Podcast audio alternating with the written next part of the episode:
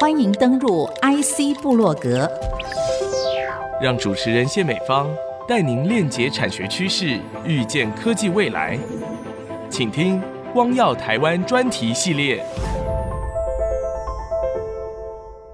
欢迎听众朋友再度收听 IC 部落格“光耀台湾”专题系列，这里是 IC 之音主科广播 FM 九七点五，我是节目主持人谢美芳。听众朋友一定知道啊，造成全球暖化的元凶其实是二氧化碳。但是深入思考之后，为什么二氧化碳的问题会很难解决呢？因为它其实是一种相当稳定的化合物，很难再利用。绿色植物的光合作用就可以做到这件事情，人类的科技也可以办到嘛？那么在光耀台湾专题系列当中，同步辐射光的科技已经可以帮助我们来达成这个梦想。人造光合作用，只要用便宜的成本，就能够让二氧化碳变成有用的燃料，甚至减缓全球暖化的现象。此外，在其他研究当中，还能够透过更少的电电解水而产生氢能源等等这些的成就。那么，这些的成果又是怎么做到的呢？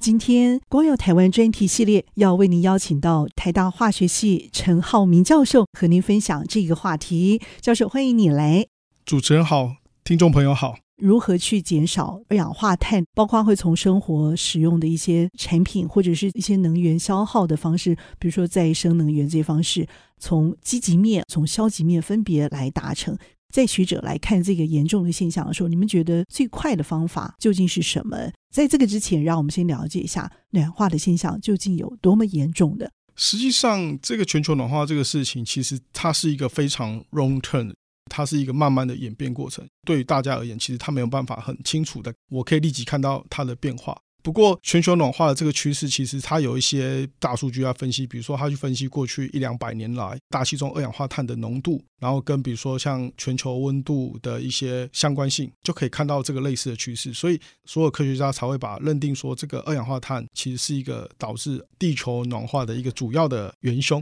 实际上，现在地球上需要把二氧化碳给抓下来，主要靠的其实就是植物。但是植物的话，实际上它的效率太低，而且我们都知道光合作用需要太阳，所以它只有白天能做。对，所以在这个过程里头，变成我们只能靠这个植物，而且植物的效率其实基本上平均效率是低于五 percent 的转换效率。听起来这么低欸？对，所以说在这个过程里，必须要主动的、积极的去把二氧化碳给。转换下来，嗯哼，所以说这只有靠我们人类自己的方式，用人工的方式，比如说我们所提出来的概念，就是我们可以在白天的时候把这些太阳能给吸下来。我们其实现在电池非常的普遍，我们就可以把这些电给存起来。那这些电存起来之后，其实我也可以在晚上的时候。就去做这个所谓的人造光的作用，所以我就不需要受限于到底是要白天还是晚上，我可以用一个储电装置，先把白天所产生的多余的太阳能，或者是甚至是各式各样的再生能源的发电方式所产生的剩余的电，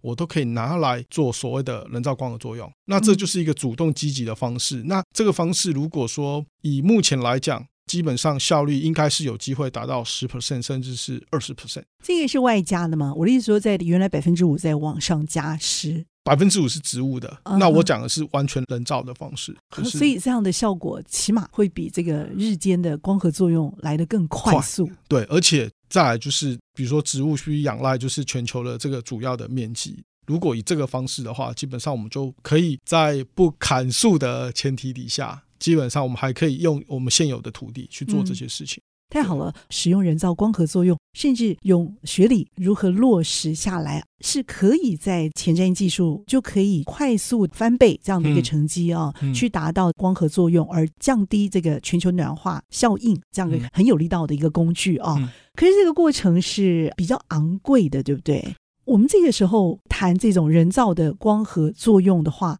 当然，我们需要减缓这样的一个效应。现在已经有点这个时不我与了，它究竟可以在多少时间内产生什么样具体的效应？那我们要怎么做呢？这个概念基本上，其实他提出来可能有一二十年。一开始所提出来的概念是用一个直接的材料就去做这个事情，但是呢，实际上在这个发展的过程中，它遇到很多的阻碍，包含它的材料本身它不稳定等等很多的问题，所以它效率其实一直没办法提升，一直落在五 percent 以下。可是这几年我们都知道，这个太阳能过剩，这是社会大众都知道的事情。但它效率发展其实非常的快速，比如说二十 percent 基本上已经非常容易达成的。在这个系统底下呢，我们就发展出来一个间接的方式，就是利用这一个所谓的太阳能电池，经过一个储电装置，然后这个储电装置再去做电化学的反应。那这个过程的效率基本上轻松就可以达到超过十 percent 以上。嗯，就是因为主要是仰赖于就是这几年来就是太阳能电池就是工业化制成啊，然后它快速的发展，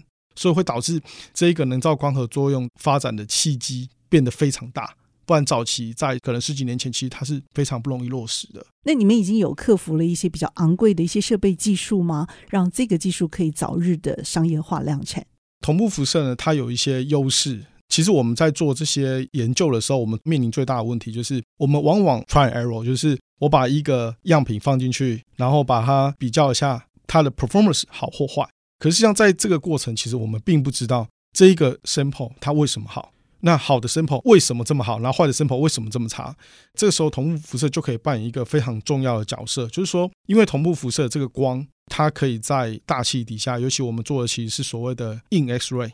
那这些 light source 呢？这些光源实际上它可以在大气底下就可以去做你想要事情的实验，比如说像电子束啊，它其实需要一些超高真空的环境。在这个情况底下呢，我们就可以用这些同步辐射的光源来做一些所谓的临场研究，我们叫做临场反应。那这个临场其实我把它翻译成你亲临化学反应的现场，就有点像是你去站在这个化学反应发生的过程，你可以站在旁边看看它到底怎么去发生。同步辐射的这一个工具，基本上就可以让我们发挥这个事情。所以呢，在这个过程，因为我们所研究的这些化学反应，基本上都牵涉到非常复杂的一些行为，包含我们需要外加一些所谓的电化学偏压等等之类的。所以说，在这个过程，其实我们很难去真的了解到这个催化剂到底在这个反应过程中它扮演什么样的角色。那借由同步辐射，我们就去发现到，比如说像二氧化碳里头，我们就发现实际上。一个高效率的二氧化碳的催化剂，它必须要有比较高的所谓的化学价态。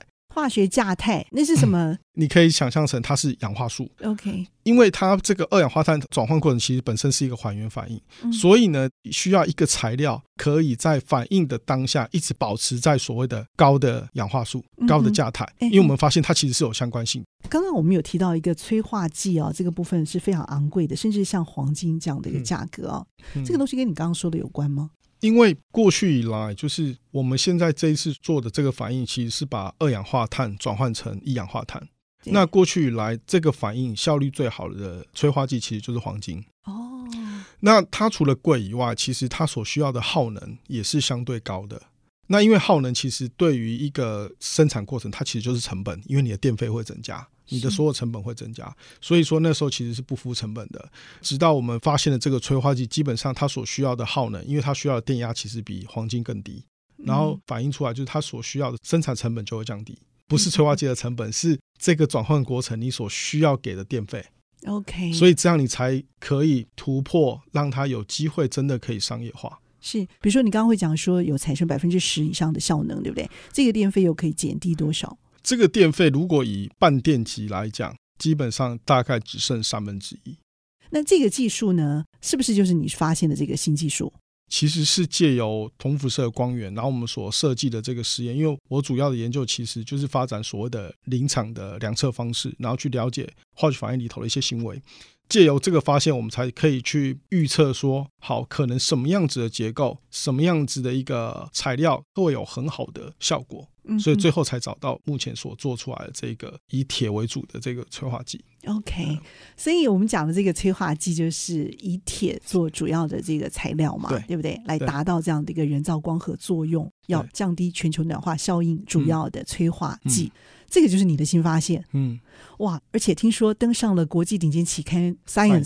用便宜的铁以及比较低的电压来进行催化反应哦，而把二氧化碳再利用。这是怎么样的一个技术呢？而是我们从人造光合作用来谈，究竟什么是人造光合作用？我们一般听到的就是植物界啊可以运用的这个光合作用，竟然有人造的。那么，为什么过去人类想利用二氧化碳成本很高，那么听说催化剂是像黄金这样很昂贵的金属哦来运作的。顾名思义，我们在国中的理化课本都有学过所谓的光合作用。那光合作用的反应基本上就是借由太阳能把二氧化碳跟水转换成氧气跟糖类。我们可以把糖类想象成是一些能量的一个来源。那从这样子的概念开始呢，基本上呢，我们就会希望说好。那我们有没有可能做出一个东西或者是一个化学反应？那这个反应呢，就可以像植物中、自然界中的光合作用呢，用这个太阳能的方式，把二氧化碳跟水转换成氧气跟一些燃料。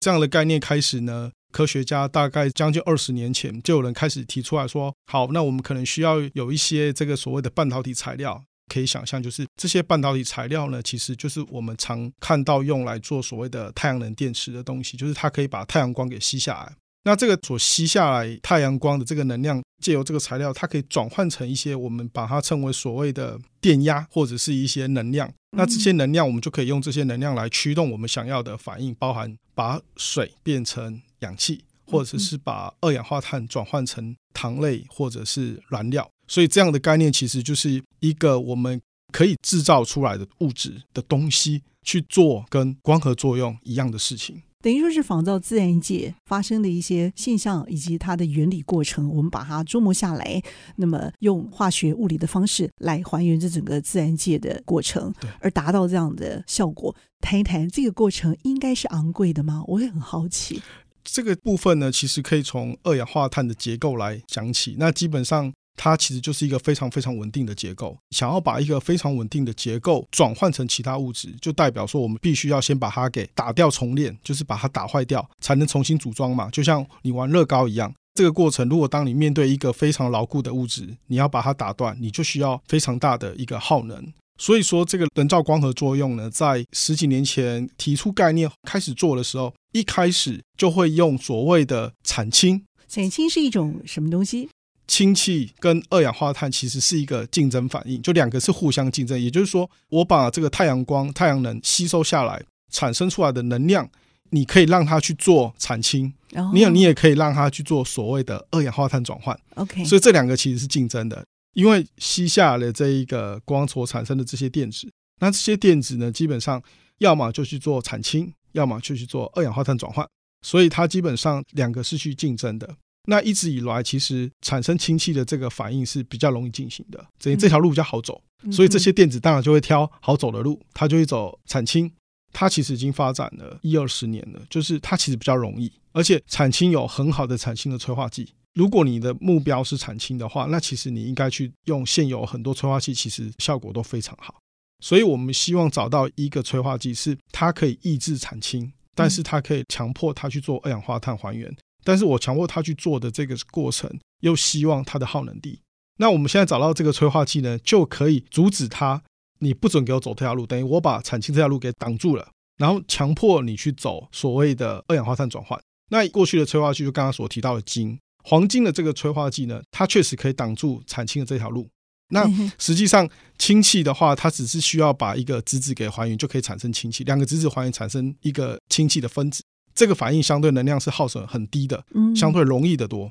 所以十几年前，大家基本上都会一直 focus 在做所谓的氢能。所以实际上，氢能的发展其实是比二氧化碳还原来的更早的。早期呢，二氧化碳还原就是刚刚所提到，它不太容易去实现，而且需要耗能很高。所以一开始的时候，大家其实不太愿意去花太多的能量去做这个事情。那直到这几年来，就是开始有全世界要达到减碳目标。包含二零三零年、二零五零年都有所谓的 roadmap，就是我们要怎么样把二氧化碳的量给减少。因为我们把二氧化碳减量，其实是比产生氢气来的更重要。因为你产生的氢气，其实你二氧化碳的量还是没有减少。所以为什么这几年开始就是会 focus 在二氧化碳还原？这一项技术就可以把二氧化碳变成一氧化碳。那么一氧化碳其实给我们一般民众的印象是不好的，吸多了甚至还会中毒致死。那么为什么把二氧化碳哦改变成为一氧化碳？这个好处又是什么啊？感觉得出来它有一些再利用的价值。因为可是安不安全呢？这个问题啊，其实就是我去年中的时候有开记者会，就是网络上会有一些讯息，然后下面就有人留言说。那转换一氧化碳要干嘛？一氧化碳不是会毒死我们吗？对对，为什么要把它转换成一氧化碳？对，好，所以我才说这个你其实非常有趣。对，没有错。大家可能一直想象就是说，哎，这个一氧化碳到底我们为什么要把二氧化碳转换成一氧化碳？第一个问题就是说，其实二氧化碳是可以转换成一些更有用的，比如说酒精或者是天然气，直接转换成天然气。那或者是比如说像乙烯，乙烯是一个非常有用的一个工业原料，但问题就是说这些的转换效率其实目前相对比较低，而且它需要的耗能其实非常非常高。嗯，所以把二氧化碳转换成一氧化碳其实相对是容易的。那这个一氧化碳呢，其实它是一个非常非常有用的工业原料。大概一百年前，其实德国的科学家已经发展出来一个所谓的费托合成，就是把一氧化碳加氢的这个反应，它其实可以产生非常多的烃类啊、烯类啊，然后很有用的一些化学物质。所以，我们生活上所用到的一些物质的原料，基本上都是从一氧化碳加氢来的。我们使用者 user 可是在生活当中常常用得到，但是不知道它不知道它其实是从一氧化碳加氢来的。哇，厉害！对，所以一氧化碳如何 catch 住，而且是安全的捕捉不到继续去使用它，这也就是你们制成智慧之所在，对不对，对？OK，所以它发展的过程，它基本上是会完全是一个密闭系统产生的这些氢气啊，然后一氧化碳啊，嗯嗯基本上它都可以。直接在接到后续的工业制成，所以它其实最大的优势其实是它可以跟现有的工业制成做连接。因为费托反应这个反应其实已经使用将近百年了。可不可以讲一下费托反应它可以应用的部分？就好像说我们在园区常常看到有一些气体车跑来跑去，其实他们都是经过非常精密的去把它保存在库存车里的。可是它如果一旦产生了一些安全上的漏洞，只要一点点，它就可以产生非常致命的一些危机啊！这个东西我们就会想到说，第一线的这些科学家、工程师们一定会碰到这些东西。那它的这个制成，我们怎么把它控制到最安全？但是这个东西又是我们化学家、我们科学家可能非常非常欣赏的气体。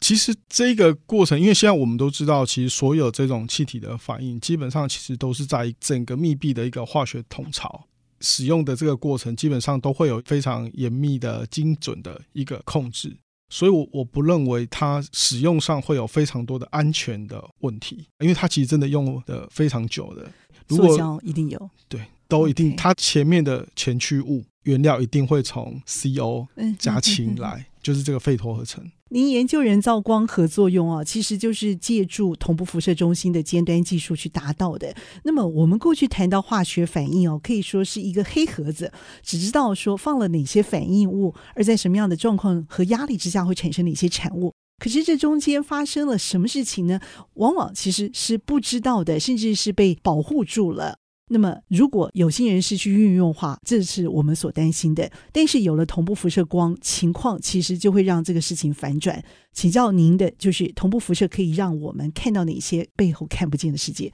这个同步辐射其实对于大多数的听众朋友可能会觉得它好像很可怕，因为大家听到辐射两个字，就会觉得它是一个非常危险的一个物质。换一个角度去思考。我们通常很害怕辐射，是因为我们害怕它好像会穿透墙壁、穿透一些物质，然后伤害到我们。可是同样的事情代表说，这些辐射的光源其实它可能可以在很多，比如说大气中，或者是液体里面，比如它水里面，它其实它是可以活得非常好的。这个情况，我们就会利用这一个方式，利用它的这个特性，就是它的强度够，而且它可以在大气底下、在水底下，基本上它都可以继续保持它本来的状态。那我们就用这个方式，用来帮助我们去研究化学反应。那因为化学反应的这个发生的过程，很多时候就像我们以前做一些化学实验，就是把那液体倒来倒去。那倒来倒去的时候，看到比如它有一些颜色变化，或者是产生一些沉淀啊。可是，在过去以来，如果你要去了解这个沉淀所发生过程，或是你看到颜色变化发生什么事情，其实你没有办法，你只能靠你的眼睛借重一些，比如说有颜色变化，你就可以借重一些光谱。可是，在这个过程，实际上很多的这些光源电子束其实都没有办法在水里面存活下来。同步辐射光它就可以做到这个事情，因为它可以在水里面，在大气底下活得非常好。所以，我们就可以借用这个同步辐射的光源，帮助我们去了解化学反应。那所以，我们就是设计一系列的这些实验，我们把它称为所谓的临场实验。那这些实验就是可以帮助我们临场去了解这个化学反应。那这些看不见的世界呢，其实就是您所说的这个光谱里头的奇妙变化，对不对？对。过去呢，就是它一晃即过，我们根本不晓得它已经来过了，发生过了，它就已经又进行下一个光谱的变化。但是呢，这些记录的过程在同步辐射协助之下，已经可以清楚的看得到它的轨迹。对，好奇妙。那么您看到这些反应的过程？你应该是非常非常兴奋的吧？那个第一次的感动可以分享一下吗？这个过程又是怎么帮你去找到合适的催化剂？因为我觉得那个过程其实是蛮痛苦的，对我们这种外行人来说。可是我相信这个奇妙的发现，这种感动的温度，应该是一个助力，可以让你继续去追寻如何催化人造光合作用这个复杂反应的流程。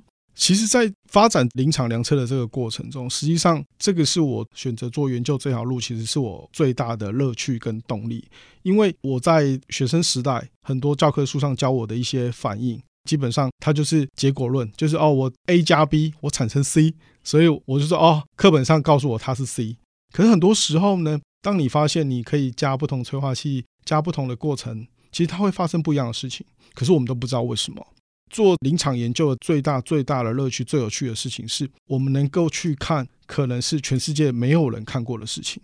因为我们所看到的数据、所看到的结果，有可能过去来都没有人发现，所以在这个过程中，你可以去 enjoy，就是我每一天可能我每次做完的实验所看到的数据。都是没有人发现的，对我而言都是新鲜的新发现，所以这大概是最大的一个热忱。那在这个发展的过程中，你就会看到很多现象，然后再去借由你跟你现有看到它的一些活性表现的比对，你就会发现，哎，其实很多事情都是有关联的。分析这个关联性的过程中，你就可以去推敲出来什么样的催化剂有可能它会有非常好的表现。这种单纯的乐趣为什么可以持续？就是说，好像你自己缩小了到那个化学变化过程里头去看到那个烧杯颜色的变化。第一次你会很兴奋，那又是另外一个行销化学或者是行销物理的一个想象的世界。是看到了什么样的后端的看不见的东西，让你觉得说这个热忱可以持续下去？因为学生时代的时候，我可能也跟大多数的人一样，我想要去做一些好像我肉眼可以直接看到、很直观的，或是我很容易借由显微镜的方式去把它看到它的变化过程。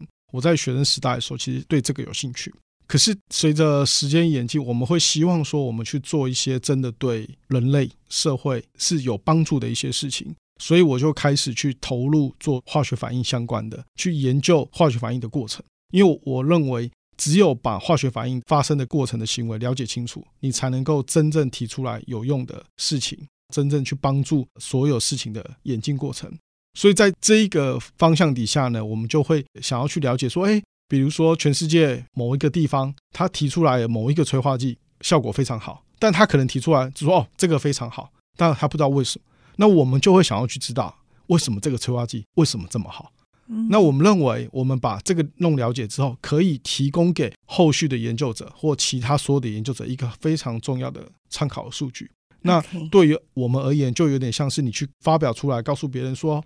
我们可以看到你们看不到的事情，这个是我们最开心的事情。新发现往往是很重要的一个动力，对不对？甚至鼓励自己，也鼓励你的团队一起去体会，才能够发现到的独特创造跟发现。哇，难怪还这么开心！用了同步辐射团队整体的研究发展之后呢，发现可以化腐朽为神奇，化有毒为更有用的产品，而把那个有毒的那一端，我们做了很好的一个流程控制，所以我们产生了很多的能源是可以再利用。像您刚所说的水，它就不会产生污染。像氢呢，又可以做很好的一个转化效应，氢能源就可以做更好的绿能、其他科技生活的制品。听了老师这么精彩分享，那么 IC 部落格光耀台湾专题系列下一段呢，也要继续为听众朋友来解开谜团。对于利用同步辐射光的研究，在产生很重要当红的一个氢能源。但是所谓何来，究竟会产生什么样的一个人类生活重大的一个贡献？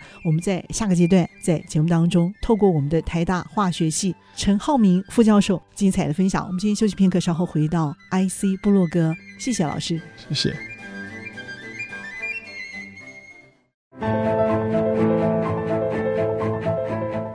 欢迎听众朋友再度回到 IC 部落格光耀台湾专题系列。那么今天透过台大化学系陈浩民副教授在氢能源这方面重要的一个解析，要透过同步辐射解开我们许多人类科技未解之谜，降低全球暖化效果，让我们人类未来的生活找到曙光。老师，您另外一项研究哈，其实就是用同步辐射研究出催化剂啊。这可以让我们用更少的电能，而把水电解成氢跟氧这两种空气当中经常呼吸得到的，也就是现在相当热门的话题啊，氢能源。来跟我们听众朋友分享一下。好，讲到这个氢能源的话，基本上它主要的原因就是因为它其实是一个非常干净的能源，主要原因就是因为这个所谓的氢燃料电池。因为这个氢气它可以作为燃料电池的一个燃料，它的唯一的副产物就是水，所以它实际上是非常干净的。那过去以来的氢气基本上是用一些化工制成所制造出来的，那基本上这个过程中可能会产生非常多的二氧化碳排放。所以呢，在这个过程里头呢，大家就会想要提出来说，那有没有可能用所谓的电解方式？因为电解方式的话，只要你的电的来源是由太阳能来的，它也是一个洁净的能源的来源。那你唯一的产物就只有氢气跟氧气，所以你就没有任何像之前的化工制成所产生的氢气会产生非常多的二氧化碳排放，所以这就为什么会非常多人提出来用电解的方式去产生氢气跟氧气。其实，在电解水产生氢气这个研究当中啊，同步辐射光就让您看到了一些有趣的现象，对不对？带我们了解一下，您究竟看到了什么，可以让您找到催化剂吗？基本上呢，你在产生氧气跟产生氢气的这个过程，其实它所牵涉到的化学反应就是所谓的氧化跟还原反应。这个氧化跟还原反应的这个过程，其实我们可以去想象，所有的催化剂基本上它有点像是有一个人由右边跟你打到左边，跟有一个人由左边帮你打到右边去。那在这个打的过程中，基本上你一定被迫的必须要去移动。所以呢，我们在这个过程中，我们就发现说，其实一个催化剂，它在做产生氧气的催化剂跟产生氢气的催化剂，其实它会牵涉到完全不一样的行为。那这个行为就必须借由这个同步辐射光，就是我们刚刚所提到的这个临场反应呢，去了解到说，原来它其实你拿一个物质一个催化剂放下去的时候，其实它去做氧气的时候，它可能会牵涉到所谓的化学价态结构的转变。你拿它去做氢气的催化剂的时候，它也会牵扯到一些相关的转变，但是这个两个转变是完全不同的两回事。所以在这个过程中，我们就可以借由了解这些行为，去找到更好、更有效的催化剂。这个是同步辐射光给我们的帮助。所以，其实无论是人造光合作用，还是氢能源哦，都可以来帮助减缓全球暖化，解决人类能源的问题哦。其实这一块呢，就是属于我们常常听到的这个绿能科技这一块哦。因此，对于未来广泛运用的掌握度啊，我相信你们一定有你们自己一套发展的一个愿景。那么，人造光合作用这个研究区块呢，同时也透过同步辐射中心的台湾光源。以及日本同步加速器光源 Spring Eight，就是这个我们讲的春八哈，台湾合作光束线而做出来的。那么目前台湾本地其实就有了更强大的台湾光子源，这个您看是否会有助于进一步化学研究的制程以及发现的结果？我们很期待看到这里头会有一些包括绿能科技扩大的一个发展愿景啊，真的是对我们人类生活产生一些实质的帮助。就是我们的暖化效应的确有一些具体的成果可以看得到。台湾光子源可以协助到什么程度？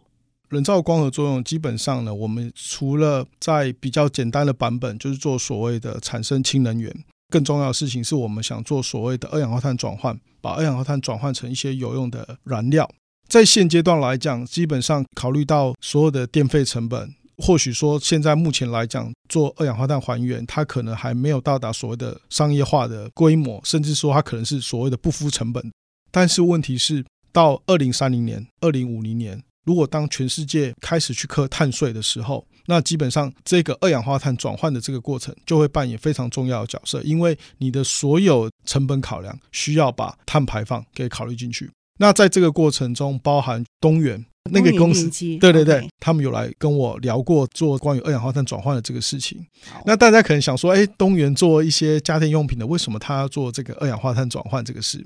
他跟我说，基本上现在，尤其是欧盟国家，我们要把台湾的这些产品给出口的时候，他都要算你的碳税。也就是说，你所卖出去的每一台电风扇，然后所有的这些家电用品，他都要算说你有多少的碳排放，然后他就把这些价值克你的税。那如果当你的碳税很高的时候，你的出口就是完全没有竞争力的。所以你我们被迫的必须要去把碳排放给降低。那碳排放降低的过程，当然你可以从生产过程去减少。问题是现在已经到达一个极限，所以更有效的方式是，它也可以去把大气中的二氧化碳给捕捉下来。转换的这个部分，基本上也可以帮你把碳税扣掉。所以说，在这个过程，尤其是如果当二零五零年他要求你的所有的外销产品全部都是零碳排放，那你就必须要去做这个事情。所以在这个情况底下，你的二氧化碳的转换的这一个效益就会变得非常大，而不是只是单纯去从这个电费的考量、成本的考量去算说你这样到底符不符你的成本的需求。嗯，所以这个部分是在这一个二氧化碳转换跟解决全球暖化的这个过程，基本上我们可以从这个角度去思考。在这个研究的过程中，基本上同步辐射光从第一代的加速器 TLS，然后后来因为它需要高能的部分，所以去 Spring A 建造合作的光束线。那实际上，现在所有的这些光束线，他们都可以提供一些非常有用的一些 design 啊，还有一些特殊的架设，可以符合我们的实验。那台湾最新建造的这个台湾光子源，它的亮度其实是比 Spring A 更好，光的 flux 它其实是比 Spring A 来的更好，单位面积里头光的密度其实是更高的。是是是，对。所以台湾光子源这个地方真的产生了很大的一个作用，诶，听起来是这样子。对，因为我们有很多的实验，它需要非常强的光源。虽然说这个 X ray 它可以在大气底下，在水里面它可以活得很好，可实际上它还是会造成非常多的干扰。所以当你的光如果越强的时候，这些干扰的效应就会被抑制下来。OK，所以说你需要一个非常好的光源。好的光源就可以衍生出来一些特殊的要求，比如说像台湾光子源一个新的光束件，它可以做快速扫描，就是说你可以在过去原本可能需要半个小时的时间才能取到一条光谱，现在可能只需要五秒钟、十秒钟就可以达到这个事情。那在这个过程中，对于一些反应速度很快的一些反应过程，你就可以非常有效的去捕捉每一个时间点的一个动态过程。嗯，所以这个是。台湾光子源它的一个发展的机会，然后另外一个事情就是它可以提供我们更多的一些资源，让我们去做更好的研究。对于这样的一个展望愿景来说，哈，我相信在化学研究，就是你本家你已经非常在行的这些研究的领域来说，我觉得呃，你对它一定会有一些期待，更大的那个期待会是什么？碳排放这个问题，当然我们认为它是必定的趋势，因为现在很多的产品都被大陆，因为大陆其实它不 care 碳排放，所以当它不 care 碳排放的前提底下，它所制造的成本其实是比你非常低，所以它价格上其实相对于台湾而言，它其实有更大的竞争力。所以在过程中，一些像欧盟国家，他们必须一定要设定碳税，它才能够保护低碳排放比较洁净的这些产品。让它真的可以在他们的市场流通，所以在这个过程底下呢，我就会认为说，今天有一家公司，它可能是做所谓的家电，那它为了要减少碳税，它就去把这个二氧化碳给转换过去掉，那这个部分它就赚到了碳税，它所产生的这些产物、这些产品其实是有用的，它就可以用很低的价钱卖给这些化工厂。这些化工厂就可以用非常低的成本去取得这些它本来可能需要比较高的价钱，它可以拿到原料。那这些原料它就可以制造出来一些更有用的一些化学品啊，一些比如说塑胶啊等等之类的，产生塑胶的过程，它的产品的价钱成本也就会变得更低。所以在这个整个过程中，就会让这些所有的事情基本上你的价格上都会有更大的竞争力。因为对于这个上游做家电的，它根本其实它不需要所产生出来的物质，但实际上二氧化碳所转换出来的这些物质，它是有用的，所以你可以用很低的价钱卖给下游的厂商。所以说，在这个过程，你就可以全面性的去提升，包含所有产品出口的价格竞争力。所以这是我觉得对于台湾的产业所需要知道的事情，因为有可能未来的十年、二十年，其实二零三零也不久，二零三零就是十年后，